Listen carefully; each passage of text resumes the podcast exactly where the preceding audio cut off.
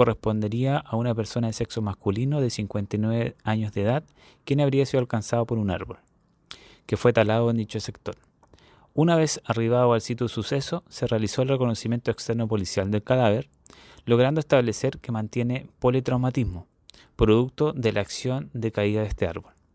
De forma preliminar y en base a diversas diligencias investigativas apoyadas por nuestro Laboratorio de Criminalística Regional, se trataría de un hecho accidental.